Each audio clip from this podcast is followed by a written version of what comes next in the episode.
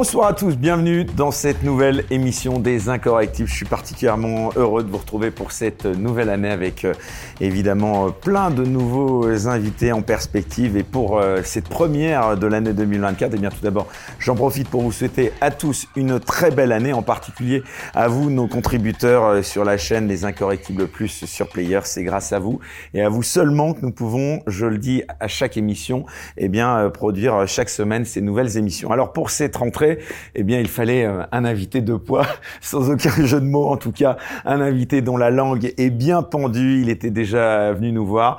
Euh, c'est un ami, donc je pense qu'il me pardonnera de le tutoyer. On est ravi de le recevoir à nouveau sur cette banquette orange. Cher Pierre-Yves Rougeron, bonsoir. Bonsoir. Ravi de te retrouver. Ah bah, moi aussi. Tu as passé un bon réveillon J'ai euh, passé aussi bon que possible. Après euh, réveillon euh, qui termine une année un peu lourde, je dois dire. Un peu lourde, on est bien d'accord. Alors, cher Pierre-Yves, comme tu es déjà venu sur ce canapé orange, nous n'allons pas aujourd'hui revenir sur ton parcours. J'encourage évidemment euh, tous ceux qui nous regardent à aller voir l'émission précédente, hein, qui date de décembre 2022, je crois. Donc, il était temps qu'on te reçoive à nouveau. Alors, on va, si tu le veux bien, commencer, eh bien, cette émission en faisant un bilan euh, de l'année écoulée, donc cette fameuse année 2023, avant de nous pencher sur euh, cette nouvelle année qui s'ouvre et qui s'annonce pleine d'inconnus. Alors d'abord, première question, elle est assez simple, classique. Mon cher Pierre-Yves, euh, qu'est-ce que tu retiens de cette année 2023 qui s'est écoulée sur le plan personnel? Ah, sur le plan personnel, je dois dire que ça a été l'une des années les plus, les plus lourdes que j'ai eu à vivre. Mais c'est ah, oui ah oui, oui, oui, oui, Pour quelle raison? Oh, pour euh, euh, diverses euh, pour diverses raisons personnelles. J'ai eu de, gros chocs familiaux, de gros chocs personnels. Ça, a été une année compliquée.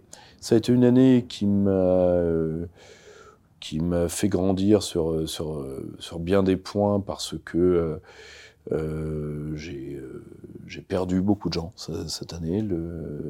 Des camarades, des proches, et euh, j'ai dû assumer des nouvelles responsabilités euh, liées à ça. Et euh, j'ai pu aussi être épaulé, voir qui pouvait m'épauler réellement. Je, j'ai trouvé des, des, trésors de loyauté. je dois dire que je m'y attendais pas trop parce que malheureusement, je fais un métier où, quand tu le fais trop longtemps, et 20 ans, c'est beaucoup trop.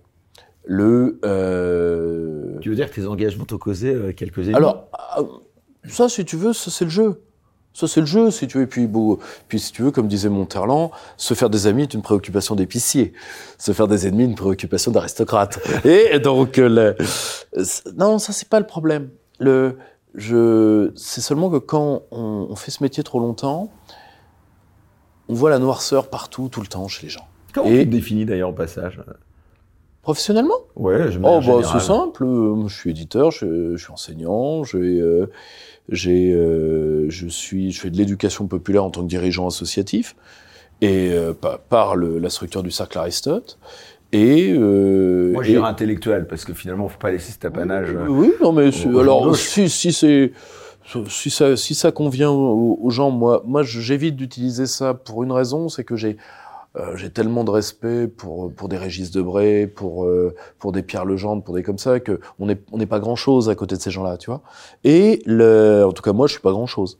Et euh, et le grand souci c'est que avoir trop de noirceur euh, chez les gens, on se rend pas compte que parfois quand on est au, quand on est dans la mouise, ben il y a aussi des des gens qui sont là.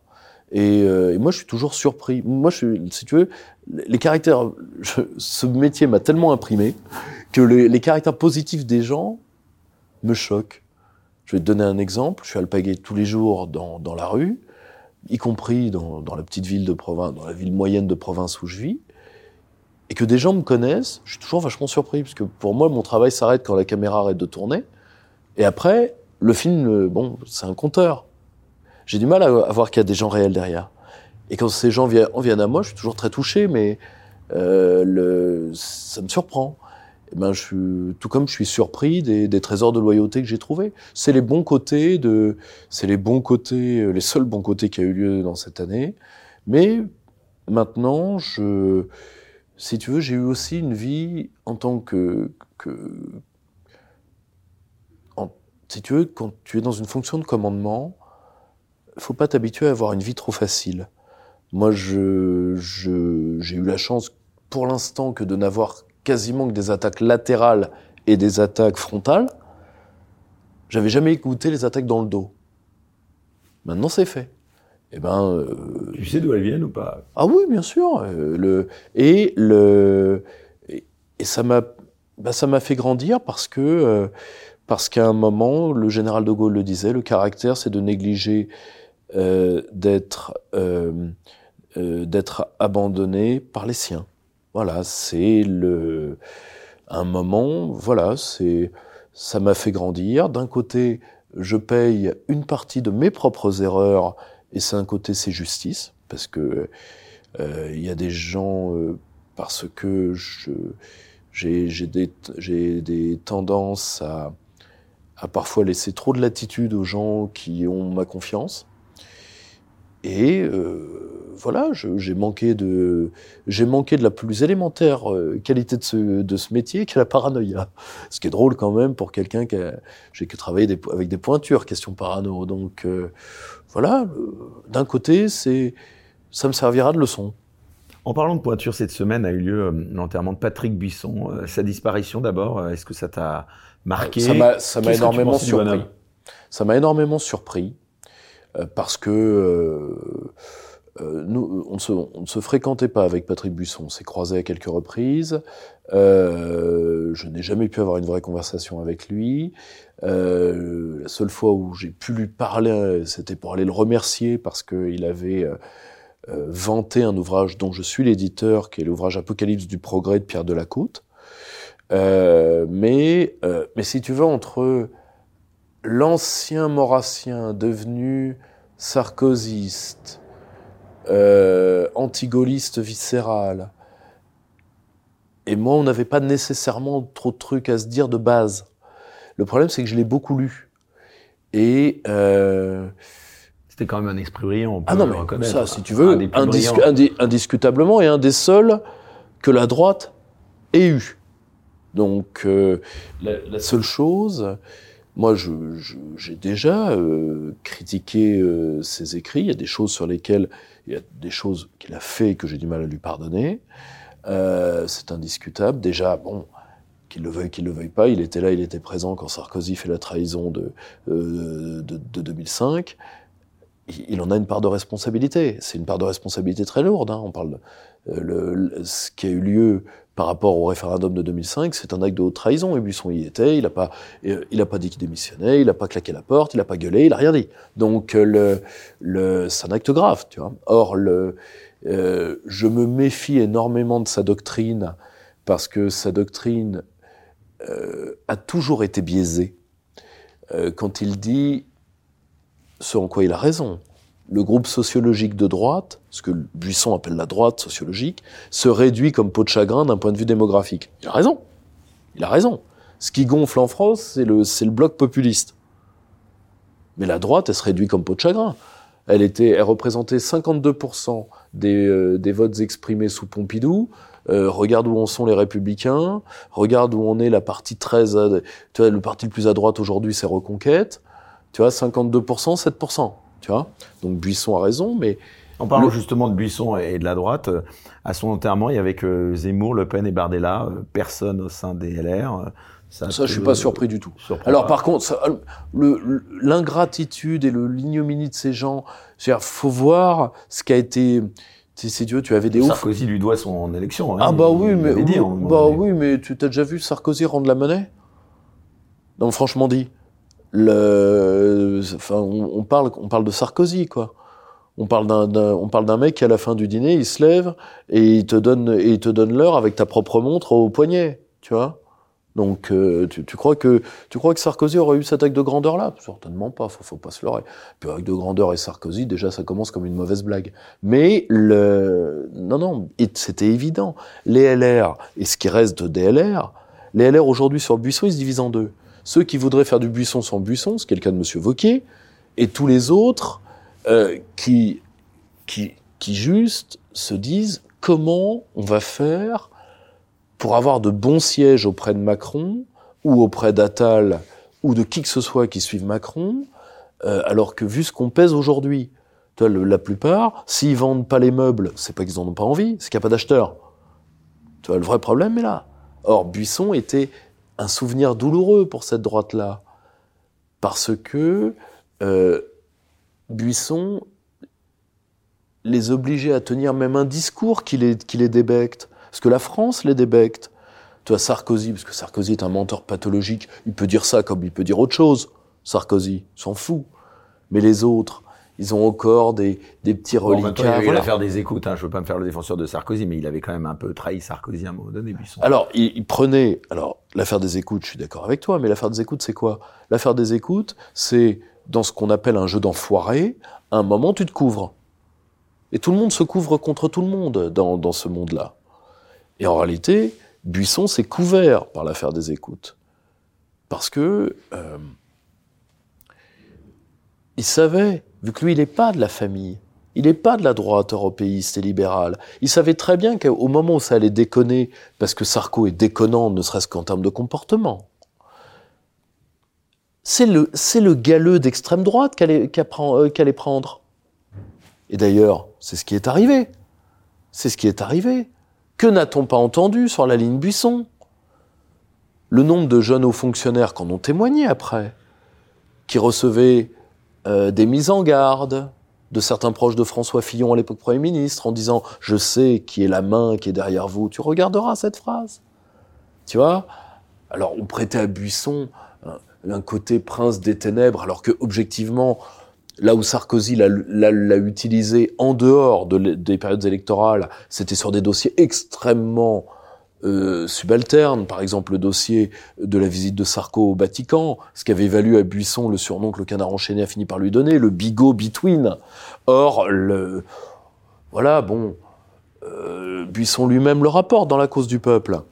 Le, en réalité, on a prêté à cet homme un pouvoir qu'il n'a jamais eu. Euh, pour accepter d'être à côté de Sarko et de voir Sarko faire toutes les trahisons, qu'est-ce qu'il a il le dit lui-même, qu'est-ce qu'il a obtenu? Il a obtenu une breloque sur le poitrail d'Élie de Noix de Saint-Marc, avec Raoul Girardet qui était là et de faire un petit discours anti-gaulliste à l'Élysée, ce qui est, ridicule. Hein. Voilà, ce qui est. personne à son enterrement, mais en revanche, quand il s'agissait de venir. Euh, ah bah oui, non mais. Ah bah la droite, ah bah, ah bah, la, droite picassiette, euh, t'en fais pas. Hein, la droite picassiette et la gauche off de l'inf, on, on connaît. Hein. Bon, hein, dès qu'il y a un petit four, tous ces, gens-là rappliquent. Or, le, problème, c'est que alors, ce qui est très drôle, c'est la présence de Marine Le Pen, puisque Buisson et elle ont toujours eu des rapports quand même très en dents de scie.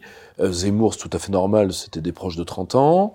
Euh, la présence de Bardella ne m'interroge pas, parce que euh, Bardella aimerait refaire le même coup qu'avait fait Buisson, donc utiliser le bloc populiste au profit de la droite libérale.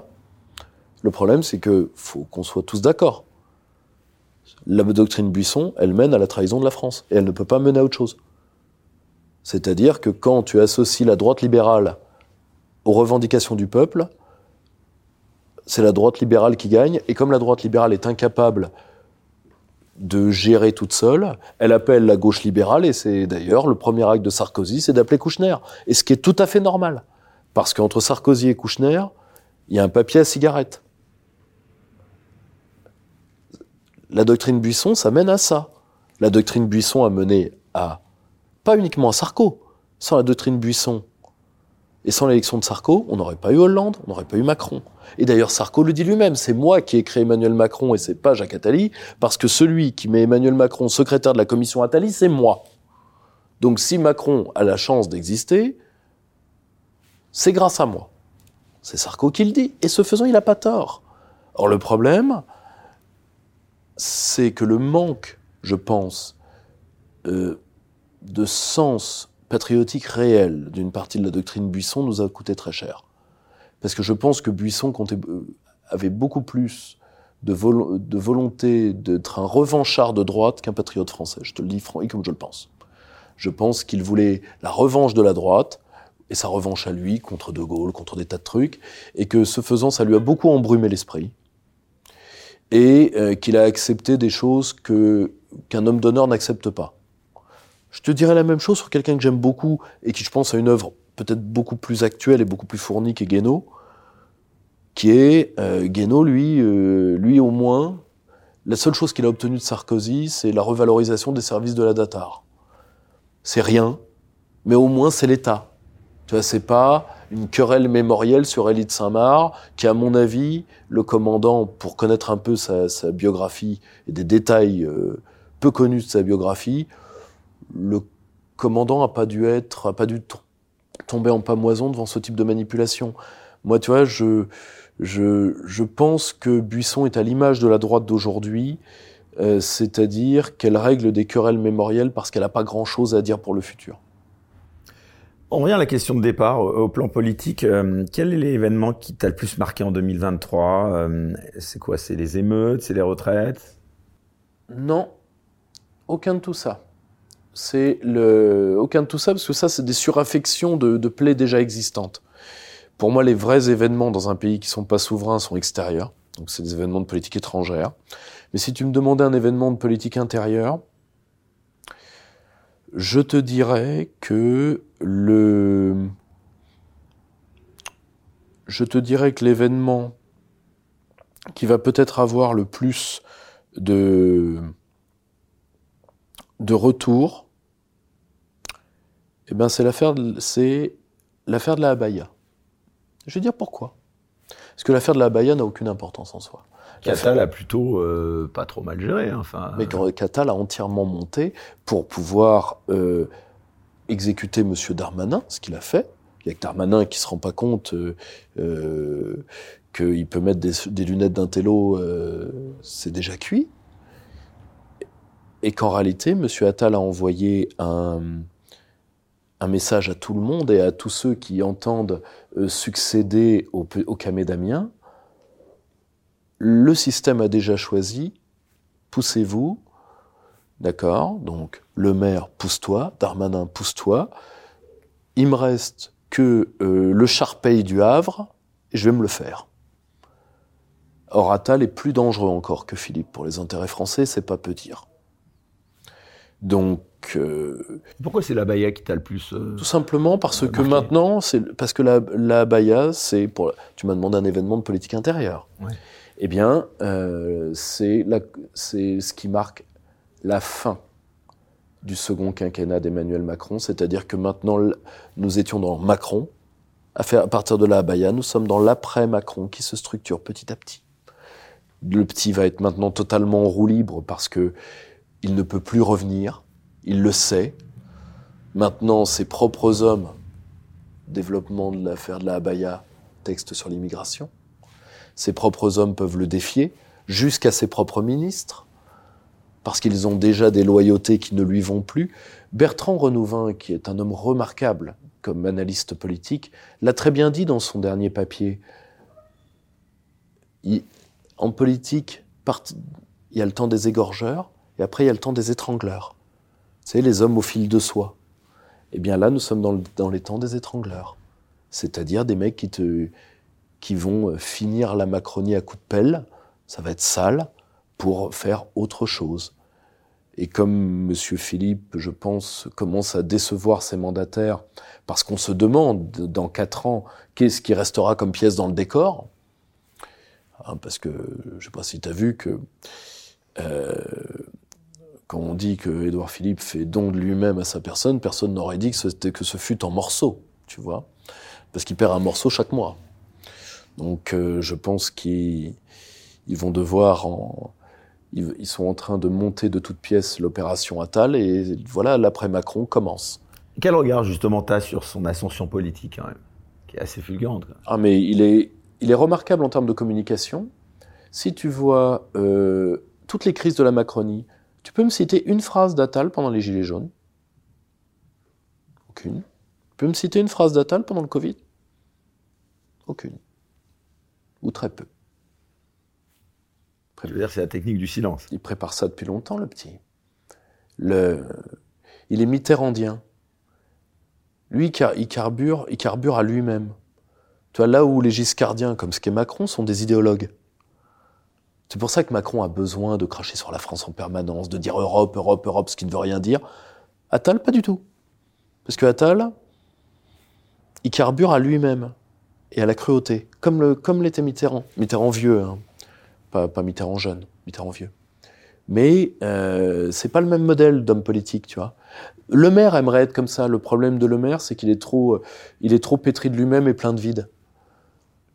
Tu vois, la différence entre le maire et Attal, c'est que le maire se croiserait sur un passage clouté, serait capable de se prendre à même le trottoir.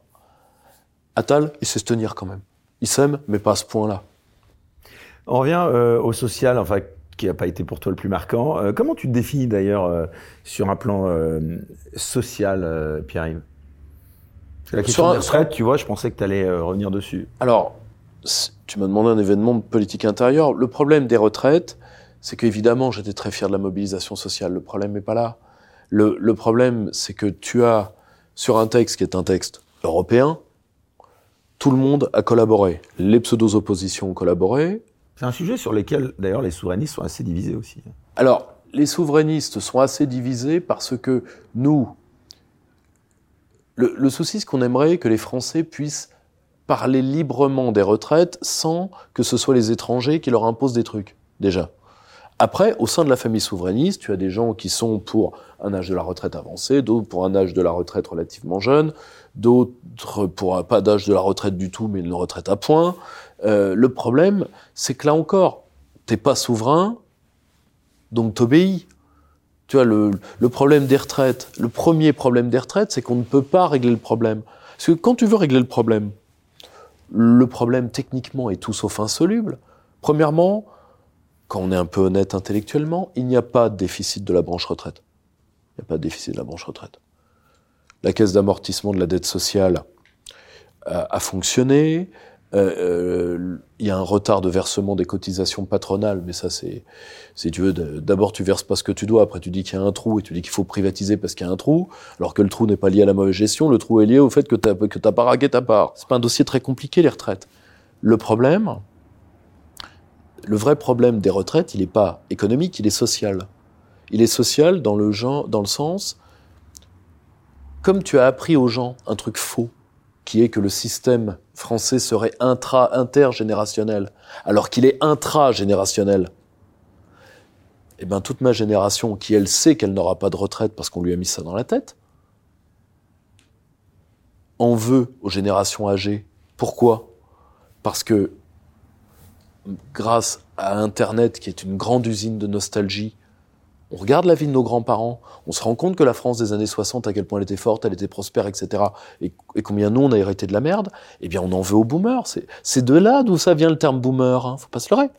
Or, tu as beaucoup de gens dans ma génération qui veulent liquider le système de retraite, pas du tout à titre économique, mais parce que ils en ont marre de payer pour une génération qui va leur laisser des cendres en héritage. C'est aussi simple que ça.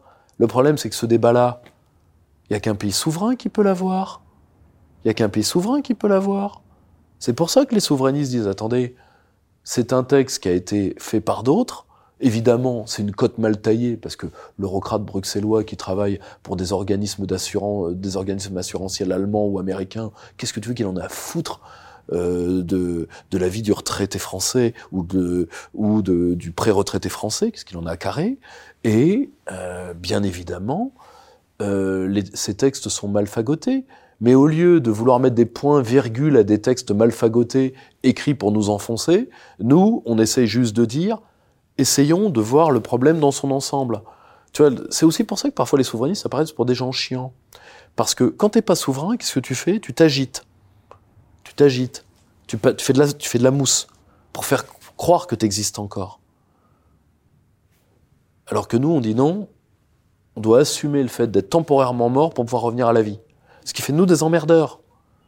Alors que les autres disent oui, euh, tu vois, c'est la même chose sur les retraites comme sur l'immigration. Tu vois, sur l'immigration, nous on dit comme on peut rien faire, faut déjà reconnaître qu'on peut rien faire pour pouvoir ensuite faire quelque chose. Et tu en as qui nous répondent non non, on va faire semblant de faire quelque chose, on va faire ce que fait Madame Mélanie, on va, euh, faire, on va dire il y en a trop et on va les faire venir. Mais au moins on aura dit qu'il y en a trop. Le problème, c'est ce que j'appelle la droite Gandalf ou la droite Dumbledore, celle qui fait disparaître les Arabes par magie. Et bien sûr qu'ils n'y arrivent pas. Tu dirais que 2023, c'est la suite de la lente décadence de la France. Justement, on parlait tout à l'heure Patrick Bisson. Patrick Bisson, il disait qu'on allait euh, vers la mort en dansant. en parlant oui, de décadence. Oui, c'est vrai. Le problème, c'est qu'une certaine droite de témoignage y participe. Moi, le problème que j'ai avec Buisson, c'est ça. C'est que moi, si tu veux, je suis pas du tout un Spenglerien. C'est pour ça que je suis pas un homme de droite. La décadence ne me fait pas fantasmer. Les ruines ne me font pas fantasmer. Moi, j'ai trois enfants. Tu vois, le, le, je, les, ambiances de cimetière. Alors, j'ai eu ma période gothique euh, et j'adore le cinéma de, cinéma de, de, cinéma de Tim Burton. Mais euh, mais c'est pas parce que t'aimes bien la famille, c'est pas parce que t'aimes bien l'étrange Noël de Monsieur Jack que tu veux y vivre. Donc euh, je, je n'aime pas cette droite qui euh, qui, a, qui, a, qui, a, qui, a, gardé du romantisme allemand cette passion euh, pour le morbide et qui aime regarder la société pourrir, euh, mais qui ne fait que répondre à la gauche qui elle est moderne et qui elle euh, elle aime pas les ruines, elle, elle aime la, le, comment dire le la décadence par euh, ce que j'appellerais retour du, stade anal quoi tu vois le euh, si tu veux pipi caca popo tu vois c'est le tu vois c'est la, gauche qui aime le, régressif. Le problème c'est qu'entre ceux qui aiment les tombes et ceux qui aiment euh, la régression enfantine plus personne n'est adulte. La, la décadence si tu veux c'est un mythe qui hante l'Occident depuis plus de deux millénaires, vu qu'à la base on reprend la pensée décadentiste romaine. Or le problème, c'est que les Romains, eux, ils se touchaient pas sur des tombes. Hein. Ils ont regardé au fait de leur puissance les premiers signes de leur vieillissement et les ont analysés comme des médecins légistes pour pouvoir les contrer. Et au moment où Rome fait ça, elle a encore mille ans de vie. Hein. Tu vois? Moi, je veux bien assumer qu'il y ait des faits décadents dans mon peuple, c'est vrai. À une condition, c'est de pouvoir les contrer. Là, tu rejoins le discours de Papacito, par exemple? Je préfère ce discours-là. Je trouve que c'est un discours qui vit plus que euh, que euh, il suffit de, de, retourner à la vieille foi, alors que la vieille foi aujourd'hui, euh, si tu veux, bientôt, euh, tu auras des évêques à la Gay Pride si le Vatican poursuit son agenda. Et euh, il suffit de retourner à la vieille foi et d'attendre parce que Dieu va peut-être venir nous sauver. Ça, tu vois, c'est du providentialisme. C'est Joseph de Maistre. C'est magnifique littérairement. Politiquement, ça vaut rien. Politiquement, ça ne vaut rien. Or, je préfère un discours de vie, mais un discours de vie, c'est un discours adulte. La vie, c'est se donner les moyens de vivre. D'accord? C'est se donner les moyens de survivre. Or aujourd'hui, ce qui fait que le peuple français est en train de pourrir sur pied, c'est parce qu'il n'a pas de liberté politique. Donc résultat, il est exactement comme un boxeur qui est plié dans les cordes, il peut pas bouger, il se prend des nions. Tu te prends des nions à crépole, tu te prends euh, tu te prends même des coups de couteau. tu te prends même des coups de couteau pour le coup. Euh, tu vas te prendre euh, les contrôles énergétiques par euh, le marché européen de l'énergie. Tu, tu, vas te prendre les lois européennes de baillon numérique et et t'encaisse, et t'encaisse, et t'encaisse jusqu'à l'effondrement psychique terminal des populations. T'as pas encore employé le terme de wokisme? Plus, alors pourquoi? Parce que le, le, le, le wokisme, c'est même pas une cause, c'est une conséquence. Tu vois, c'est tu as enlever tout rapport constructif et positif au fait identitaire, donc évidemment, tu as créé des déracinés, et les déracinés, qu'est-ce qu'ils font? Ils créent des pensées de déracinés, c'est-à-dire ils créent des pathologies de groupe, ce qu'on appelle la folie à deux. Or, c'est quoi le wokisme?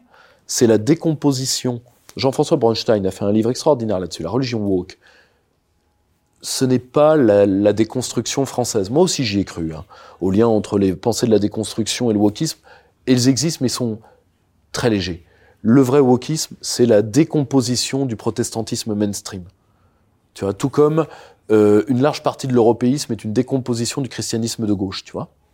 Or, c'est notre civilisation, dans ce qu'elle a eu de plus fort, le catholicisme majoritaire et le protestantisme majoritaire, c'est pas rien hein, pour l'Occident.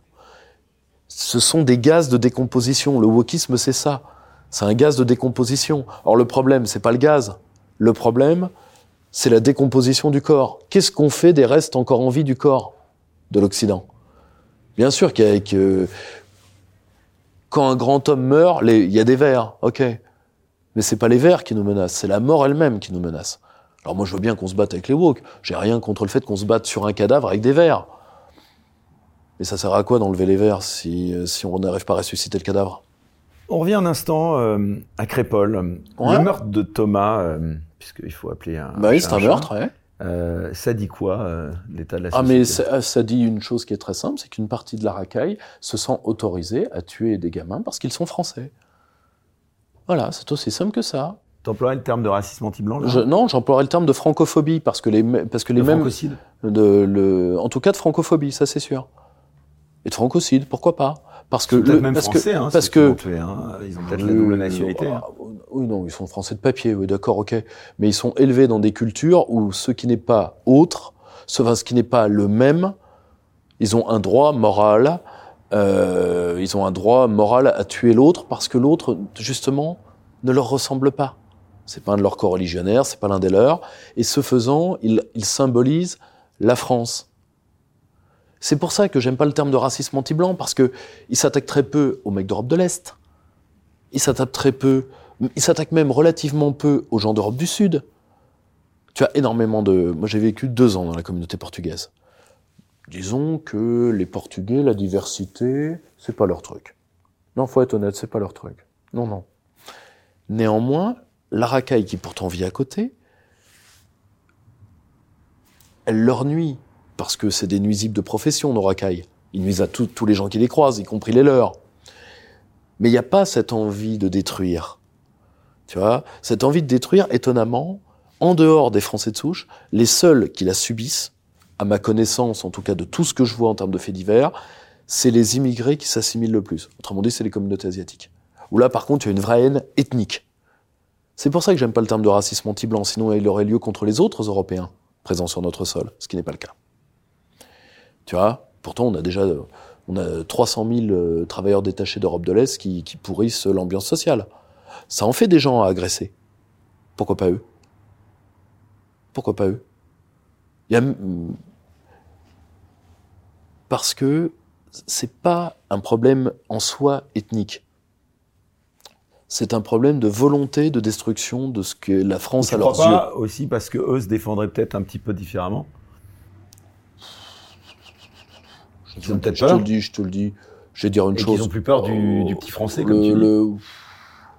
Alors, ils peuvent avoir peur de certains balkaniques, je te l'accorde bien volontiers. Euh, ils ont peur des Tchétchènes, je te le, souhaite, je te le dis sans mal. Euh, ayant vécu à Strasbourg, je l'ai vu. Mais euh, la plupart des, autres blancs, déjà, ils font pas la différence. Déjà, ils font pas la différence. c'est pour ça qu'ils les visent pas comme blancs. Tu vois, ils les visent pas comme blancs. Pour eux, c'est le, le symbole de la France qu'ils veulent atteindre tout cas les identitaires, le symbole de la France pour certains, euh, eux, ils ont été bien visés par euh, l'État, hein, Romans-sur-Isère, quand ils ont manifesté. Ah bah ça, c'est certain, c'est certain. Le, le, le, problème, alors, c'est là aussi où tu vois à quoi servent certaines provocations d'extrême droite. Parce que il est tout à fait normal que des gamins entendent protéger les leurs et manifester quand un des leurs est massacré. Il n'y a aucun souci là-dessus. Ah, moi, j'ai eu un membre de mon équipe qui a, été, qui a été tué dans des circonstances un peu parallèles, donc bon, je vois tout à fait ce que c'est. Le problème, c'est que euh, tous ces groupes folkloriques d'extrême droite, qui n'existent que parce que les flics le veulent bien, qui vivent sous d'ailleurs un déploiement de renseignements policiers qui est délirant. Délirant. On n'a pas assez de mecs pour gérer les barbus, mais on, gère les alcooliques de bistrot. À quoi sert euh, la direction euh, générale de la sécurité intérieure? Je rappelle que l'extrême droite en France, elle fait des putschs dans des brasseries, c'est tout. Alors certes, pour rendre hommage à d'autres putschs de brasseries d'autres époques, mais euh, mis à part être musclé du coude, je ne vois pas ce que l'extrême droite combattante a fait ces 30 derniers, ces 40 dernières années. Mis à part qu'elle sert à une seule chose, elle sert de pot de miel pour attirer les journalistes et attirer les gamins désœuvrés pour que les uns puissent piéger les autres et pour que certains tombent dans les mains des flics. Il y a qu'à ça que ça sert. Et là, tu as des pauvres gamins qui, eux, ont été condamnés immédiatement, preuve que la justice peut, quand elle veut et quand elle se sent idéologiquement menacée, euh, se sortir les doigts. Et maintenant, ces gamins, je te rappelle qu'il y a près de 300 métiers que tu n'as pas le droit d'avoir si tu as un casier judiciaire. Maintenant, la vie de ces gamins est foutue. Pourquoi? Parce que l'action a été mal préparé, mal organisé, et que les et que le, le et que le, euh, les forces macronistes se sont servis de cette affaire pour faire une souricière. Point barre. Et le terme euh, ultra-droite, giga-droite, bientôt on va y avoir droit. euh, Oui, oui, oui, droit, droit, droit, euh, droite bionique, etc. Oui, très bien. Donc, il n'y a pas de souci. Le, voilà, le, le- quelque chose entre le maréchal Pétain et Transformers, tu vois. T'avais Mais écouté la- l'édito de Patrick Cohen ou pas Sur Crépol, justement, ou après tout Ah, il fait de la criminologie parce que moi, je, la dernière fois que je l'ai écouté, il faisait de l'armement en Ukraine. Quel homme. Mais si tu veux, je- objectivement, tu, tu sais, Eric, notre métier déjà suffisamment dur. Euh, voilà, la, la vie est trop courte pour écouter Patrick Cohen. Donc, euh, dis-moi ce que le professeur, euh, parce que bah, il était professeur quand il était infectiologue de rang mondial. Euh, ce que le pro- qu'est-ce que le professeur Cohen pense de Crépol Tiens, ça, parce que tu l'as écouté. Qu'est-ce qu'il a dit? Bon, j'en ai fait une parodie, donc tu vois, c'était pour te dire. euh, mais euh, non, mais il y a pas mal de gens qui vulgarisent comme ça. Il y avait un professeur, bah, justement aussi pour le coup un historien, un sociologue qui était chez Barthès, je crois qu'il s'appelle Rosan Vallon, qui avait. Ah, Tu sais, euh, Rosan Vallon, le, Rosan Vallon, l'intellectuel macroniste de gauche. Là, dire que c'est prof au Collège de France. ça. Là, ce qui prouve euh, le cycle transit Gloria Mundi. C'est normal. Et C'est là d'un côté où je fais confiance à nos racailles parce que nos racailles ont du talent. C'est quand on laisse tomber une société, la violence devient ubiquitaire. Parce que ces gens-là, ils se plaindront de la violence quand ce sera l'un de leurs gamins qui sera, qui sera charcuté. Et bien, chaque jour qui passe nous rapproche de ce moment-là. Et là, pour le coup, faudra pas venir chialer dans ma cave. Parce que, je vais dire, moi, j'ai, comme on en est, c'est ce que j'ai compris du discours de M. Rosan Vallon, comme on en est à chacun pleure pour les siens, d'accord, moi, moi, je pleure pour les miens. Pour moi, Thomas, c'était l'un des miens. Petit gamin de province, je sais ce que c'est. Tu vois, le, qui fait la fête avec les copains dans des balles de village, je sais exactement ce que Voilà, c'est. nos villages touchés par ces Voilà. violences. euh, Par contre, il y a une chose dans l'affaire Thomas que je tiens à dire, c'est qu'il est grand temps de réouvrir le, le- de réouvrir le débat sur l'autodéfense des populations, vu que les magistrats ne les défendront pas, les flics ne les défendront pas, et que l'armée ne peut pas d'elle-même agir sur sol intérieur, eh bien, il faut que les, il faut voir le, la vaste question du port d'armes citoyen. Ah, comme aux États-Unis, toi. Bien sûr. Moi, si tu veux, je suis, j'appartiens à la vieille tradition républicaine française. C'est vrai qu'il n'y a plus aucun territoire euh, du pays qui est épargné par. Premièrement, déjà, il y a un million d'armes légales en France et c'est pas elles qui tuent, sauf dans des accidents de, de battus comme euh, dans l'Orne il n'y a pas longtemps. Euh, ce qui est un accident. Euh, Il y a un million d'armes légales et ça se passe très bien. Pour moi, un citoyen qui n'est pas armé, c'est un contribuable. Point. Un citoyen, dans nos traditions, c'est armé. Je te rappelle qu'on désarme les Français ap- ap- après le 6 février 34. C'est très récent. hein. C'est très récent. Je suis désolé. La tradition républicaine, c'est un citoyen en armes. Un citoyen en armes. Et moi, je, je fais confiance aux populations. Alors, il y a un risque en France que je ne méconnais pas, qui est le déport des causes de suicide. Je rappelle qu'aux États-Unis, on, dit toujours qu'il y a 30 000 morts par an. Oui, près de la moitié sont des suicides. Parce que quand tu as une arme à la maison, bah, tu vas pas. euh, quand tu une arme à la maison, bah, tu, vas pas aller t'auto-propulser sous l'autobus, euh, tu vas faire ça à domicile. Mais euh, je sais que les Français ne vont pas se régler, régler leurs comptes familiaux au flingue, etc., ou très peu. Je leur fais confiance. Bon, comme ils sont un peu déprimés, il y aura quelques suicides avec armes, mais ceux qui suicident pas avec armes, ils seraient pendus, de toute façon. Parce que quelqu'un qui veut malheureusement le faire, le fait. Toute personne qui a travaillé sur le suicide te le dira. Or, le, le, voilà, moi je suis pour que les Français puissent se défendre, défendre leurs enfants, parce que personne ne les défendra. La leçon de Crépol, c'est ça. Tu vois? Euh, Les juges n'en ont pas envie, les que flics. tu penses d'ailleurs, en parlant des juges un instant, Ouais. euh, Crépol, euh, de cette volonté euh, aussi de cacher les prénoms des Ah, mais voy- alors que, voyons, les prénoms étaient, étaient évidents, étaient, étaient, étaient évidents. C'était Maximilien et Alexandre Victor. Ouais, il n'y avait pas beaucoup de Charles Édouard. Bah voilà. Ça, ça se perd. Ça se perd, Charles Edouard, c'est dommage. Donc, ça doit être l'influence de Love Story, ça, ça, a été ravageur. Mais la... pour une raison qui est très simple, tout le monde veut éviter un truc qui est évident, c'est le lien, pas entre l'immigration et la délinquance, entre certaines immigrations et la délinquance. Là encore. Tu parles desquelles en question? Oh bah c'est très simple, je parle. Alors on va me dire, euh, où sont vos sources dirait euh, l'ancien abreuvoir à moustique euh, qui est devenu député, comment il s'appelle? Ah, il y a pas mal de monde là. Euh, Caron. Ah. Donc, le... quelles sont vos sources? Bah, Les sources, c'est assez simple. Il suffit de, comme on n'a pas le droit aux statistiques ethniques, eh bien nous allons prendre les statistiques pénitentiaires de pays de provenance pour ceux qui sont étrangers.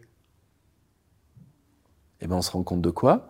Il y a neuf minorités, alors il y a énormément d'immigrés en, en, prison, mais il y a neuf pays de provenance assez lourds, trois Européens, les trois Maghrébins et trois Africains subsahariens, et la plupart de nos délinquants violents viennent d'une de, ces neuf minorités. Voilà, c'est aussi simple que ça.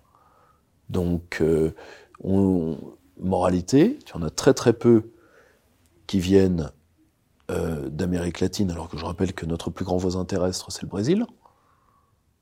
Il y a 200 000 latino-américains en France. Hein. C'est pas, tout à fait rien comme chiffre. Hein. 200 000 latino-américains, c'est une ville comme Caen, hein, entièrement.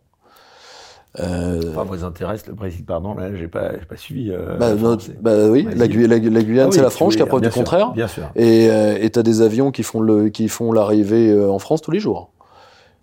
Euh, autre chose, tu as euh, très peu également, as, si on suit les statistiques des différentes ambassades d'Asie orientale, il y a au moins un million à un million et demi d'Asiatiques en France.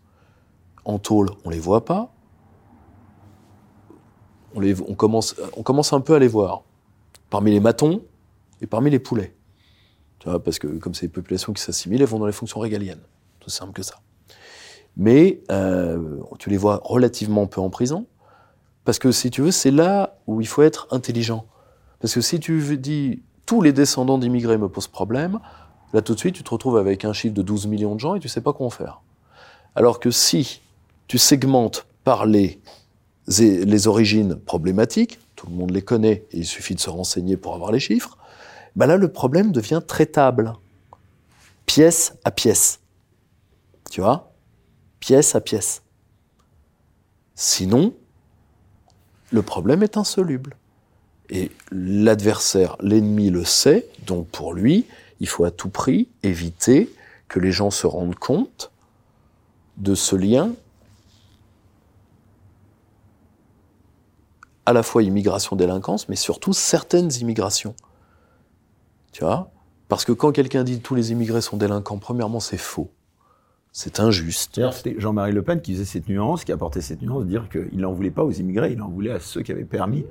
C'est une phrase qui est, c'est une phrase qui est très juste. Tu as peut-être vu d'ailleurs, il y avait, je vais te faire réagir à ça justement, il y a eu quelques reprises, mais pas énormément, parce que c'était le, jour, euh, malheureusement le lendemain, euh, enfin c'était la veille plutôt du, du, 7 octobre dernier, je recevais euh, sur ce même canapé Laurent Tapie, le fils de Bernard Tapie, ouais. qui a dit qu'avec le recul, euh, je lui demandais son avis sur ce débat, tu sais, Jean-Marie Le Pen, Bernard Tapie. Ouais. C'est incroyable, c'est que le fils même de Bernard Tapie disait qu'avec le recul, sur la forme, son père avait gagné le débat, mais sur le fond, évidemment, que euh, la réalité avait plutôt donné raison à Jean-Marie Le Pen, ce qui était assez incroyable. Et puis, et puis le, attention, et puis le, le Pen, et crois-moi que j'ai aucune affection particulière pour la figure de Jean-Marie Le Pen, mais euh, Le Pen, c'est Le Pen, c'est plutôt bien, oh, c'est pas trop mal défendu, hein.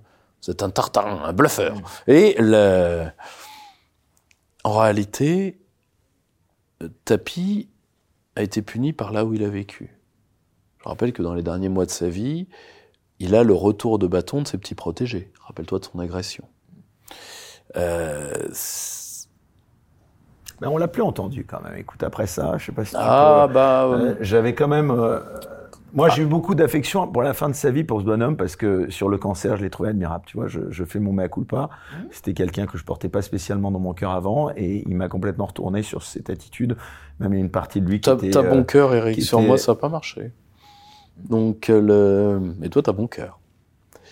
Euh, moi, si tu veux, je, moi vis-à-vis de ces gens-là, j'ai toujours pratiqué. la foi, tu sais aussi ça. en- Ah bah oui, mais juste. Non, mais on l'a plus entendu après son agression. Tu mais fais, moi, tu, mais tu moi, fais si tu veux, le- tout à fait, tout à fait. de- Où il, a, où il commençait à dire j'ai toujours été de votre côté, bah oui, bah tiens, mange. Et, et objectivement, je, je, je vais te le dire assez simple, assez simplement. Moi, j'ai toujours été vis-à-vis de ces gens-là d'une phrase que j'aime beaucoup, qui est une phrase antique, qui a été reprise dans certaines religions, qui est ni pardon ni oubli. Voilà, c'est simple. Euh, Et j'ai fait ça pour Giscard, pour Tapie, pour Delors, ni pardon ni oubli. Tiens, la mort de Jacques Delors aussi, ça t'a touché ou pas? Alors, ni pardon ni oubli? Ah, ni pardon ni oubli. ouais. Ouais, cet homme euh, qui a des, qui a des, des milliers- lui, il y a une des sorte de géographie. Ah, que- ah, ah bah lui, il a des centaines de milliers, voire des millions. Il le disait lui-même. Hein. Je crois qu'il avait, qu'il avait eu cette phrase, qu'il avait au moins détruit 3 millions d'emplois français pour faire le, pour faire l'euro. Le, parce que la politique du franc fort qui, qui, fout la France en l'air, c'est une préparation, euh, c'est une préparation euh, au projet européen. Hein, faut pas se leurrer. Hein. Non, non, c'est, moi je vais, te réciter le communiqué d'hommage que je lui ai rendu. Je méprise ces démocrates chrétiens qui, après avoir arrosé leurs crimes d'eau bénite, noient leur remords dans l'alcool, pas le courage d'être un monstre ou une épave autrement qu'à moitié. Point. Fin de l'hommage et mes condoléances. Voilà ce que je pense de Jacques Delors. C'est intéressant parce que c'est comme pour Buisson, euh, j'y reviens encore, mais euh, il y avait eu cette, euh, enfin, cette journaliste que je trouve particulièrement détestable. C'est le jour même de la mort de Buisson, son corps était à peine froid qu'elle rien de chemin, tu sais, du, du Ah monde. oui, Ariane Chemin, Euh, bien sûr. Tu penses pas qu'il y a un moment, malgré tout, alors peut-être pas employer le terme de pardon, mais il y a un moment où quand même, une fois que les gens sont plus là, Il faut avoir des mystères de la foi que je n'ai pas. Si tu veux, le, euh, moi, t'es pas croyant toi? Tu moi, si tu veux, je, je suis relié à une, à une, une autre, à une autre tradition qui, euh, dans laquelle le- ce type de pardon n'existe pas. Parce que moi, je, je viens d'une religion de la terre et des morts, moi. Donc, euh, donc, donc des, donc des gens qui ont souillé à la fois la, la, terre de, la terre de mes ancêtres et la mémoire des miens, je ne leur pardonnerai jamais. Jamais. Donc, le, si tu veux, et puis d'ailleurs, les gens qui leur pardonnent trop facilement, je leur rappelle que dans la religion catholique, le pardon n'est pas, euh, pas un distributeur de bonbons. On pardonne quelqu'un s'il y a un repentir et un repentir sincère. Euh, et là, je donne pas de leçon, c'est une tradition que j'ai quittée il y a, très longtemps. Mais euh, je, si tu veux, il y a toujours deux écoles. Hein. Il y a celle de Cicéron, euh, des morts, il ne faut dire que du bien, et il y a celle de Voltaire à laquelle je me rattache, aux, aux morts, on ne doit que la vérité. Et donc, euh, donc voilà, moi, je, je- les crimes commis contre mon peuple ont été beaucoup trop graves pour que je pardonne ces gens. Je suis très, je suis très content que là où ils sont, ils ne puissent plus faire de mal. Il n'y a pas de souci. De toutes les manières, je les préfère dans l'état où ils sont maintenant que dans l'état où ils étaient avant. C'est indiscutable. Mais Ah oui, c'est violent quand même. oui, oui, bien évidemment. Ah bah, non, c'est ça, c'est pas violent. Ça, c'est pas violent. Détruire, détruire, de détruire, détruire, détruire des millions de vies de gens qui sont théoriquement tes frères. Tu parles donc de, de Jacques Delors. Donc Oui. Le faire sciemment, sans vanter dans des articles de presse. Nous, les Étienne Chouard a ressorti euh, des archives très intéressantes là-dessus. Euh, je renvoie à son compte X, le, où euh, Jacques Delors, qui euh, av- avait un peu cette passion démocrate chrétienne euh, pour le vin de messe que partage M. Juncker, a- et euh, s'était vanté des résultats de son plan d'austérité. Quand tu te vantes des résultats d'un plan d'austérité, c'est-à-dire qu'il y a des pauvres gens qui sont des pères de famille, qui rentrent, qui ont plus d'usine, qui ont plus d'usine, et qui parfois, comme c'est arrivé chez moi dans l'Orne, bah, le dernier mec qui ferme l'usine, comme il a 35 ans de maison et qui peut pas assumer le regard de sa femme en rentrant chez lui, eh ben, il se pend dans l'usine. Et c'est ses copains qui l'ont décroché. Ça, ça, je ne le pardonnerai pas, ça. Je ne pardonnerai pas aux gens comme Delors qui ont fait ça, qui l'ont fait sciemment qui l'ont fait sciemment pour un rêve euh, idéologique et pour pouvoir euh, assumer euh, leur petite collaboration à eux et de pouvoir aller lécher du casque à pointe. Ça, tu vois, tout comme je n'ai pas assumé, tout comme je n'aurais jamais pardonné ceux qui ont vendu euh, euh, ma famille au Bosch en 44, je n'assume pas ceux qui ont vendu mon pays au Bosch euh, à l'époque de Delors. Point barre. C'est aussi simple que ça. C'est le, si tu veux, le, le, je me souviens qu'un Français illustre a pardonné trop de gens. C'était le général de Gaulle. C'était son principal défaut. Parce que s'il était profondément chrétien, donc pour lui le pardon. Ben, le problème, c'est qu'il a pardonné ces gens, et que ces gens, aussitôt de Gaulle mort, ont recommencé à vendre le pays. Alors que il y en a quelques-uns, nous les aurions raccourcis en 44, on se serait épargné bien des peines par la suite. Tu vois? Donc je vais dire une chose, jamais je ne ferai cette erreur. Pardon. En, parlant, euh, pour rester sur cette, euh, on va dire, euh, ce champ sémantique du pardon, des excuses, il y en a qui trouvent aussi des excuses à certains issus de l'immigration qui s'adonnent à, des actes délictueux. Ils disent, mais c'est la question sociale qui explique ça. Alors, ok. Qu'est-ce que tu Alors, bah, c'est très simple. Euh, on va prendre les rapports du, du, du, commissariat aux affaires sociales. Et le commissariat aux affaires sociales a un rapport qui est intéressant, qui, je crois, donné une fois par an. C'est une question sociale avant d'être une question migratoire. Attends, attends, attends, attends, attends. La vraie question sociale, on est d'accord Parce que social, soit c'est quelque chose de sérieux, soit c'est pas quelque chose de sérieux. Ok? Essayons de rendre les choses sérieuses. Alors, les choses sérieuses. Euh, euh, les choses sérieuses. On va, pour qu'on quelque chose soit sérieux, il nous faut un critère d'évaluation. On est d'accord? Bon, et ben on va prendre la rareté monétaire, on va prendre la, pauvreté monétaire, si tu veux bien. C'est-à-dire les gens qui n'ont pas de fric. On est d'accord? Tout va bien là. Ça, c'est le, social du social. Les gens, ils n'ont pas à bouffer. OK? Quels sont les départements où il y a le plus de gens qui n'ont pas à bouffer? Le Cantal, la Creuse, etc. Est-ce qu'il y a des, des émeutes là? Non? Cette jeunesse-là peut crever, je le sais, j'en viens cette jeunesse-là, elle peut crever. tu vois? Cette jeunesse des villages? Ouais, cette jeunesse des villages qui malheureusement fait encore des enfants, c'est bien dommage. Mais oui, ils peuvent crever, ils peuvent crever la gueule ouverte. Tu vois? C'est eux les vrais pauvres en France. Les autres en plus. Et ils soulèvent pas. Non, eux ils restent dans la légalité du truc. C'est pour ça d'ailleurs qu'ils votent encore un petit peu. Mais par contre, et puis eux, de toute façon, quand ils ont essayé de se soulever, eux, on a envoyé les flics pour leur couper les mains et leur crever les yeux. T'as as déjà vu une, une racaille d'émeute avec un œil en moins? Non. Tu parles de la France des Gilets jaunes, là Ouais, bah oui, bah c'est la même, on parle des mêmes. T'as déjà vu une racaille, euh, as déjà vu une racaille avec un œil en moins, un coup de flashball? Non? C'est drôle, ils se battent avec les flics toutes les semaines, et t'as remarqué, ils, sont, ils ont encore leurs dix doigts. Bon, généralement, on n'en voit que deux parce qu'ils te les lèvent à intervalles réguliers, mais euh, ils ont encore leurs deux yeux. Ouais.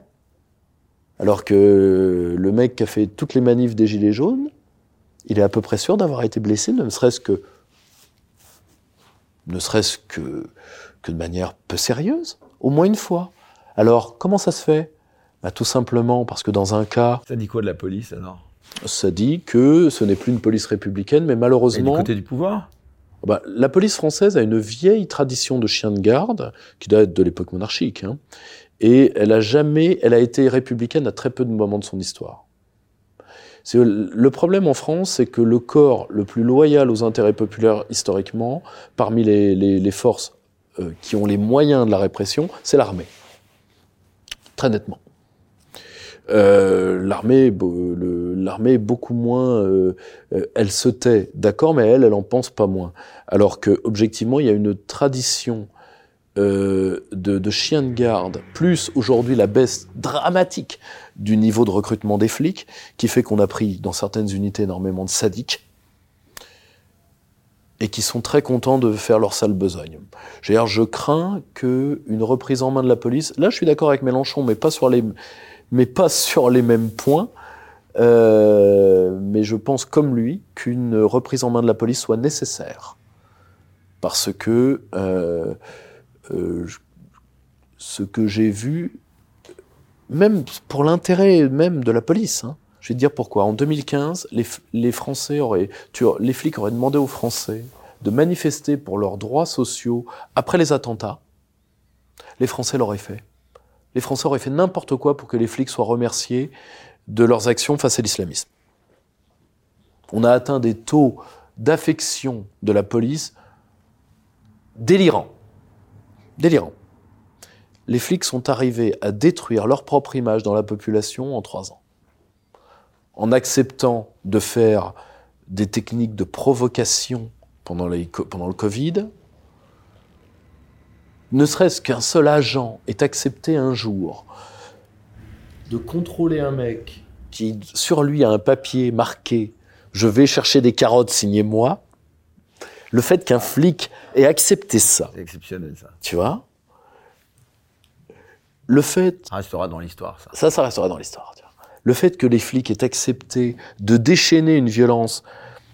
Et moi, je, je te le dis, quand j'ai commencé à avoir ce discours offensif sur la police. Juste après les Gilets jaunes, j'ai eu beaucoup de flics qui m'ont appelé pour se plaindre. Et aujourd'hui, j'ai des flics qui m'appellent pour me féliciter parce qu'ils disent Vous, vous avez raison, notre métier a mal tourné.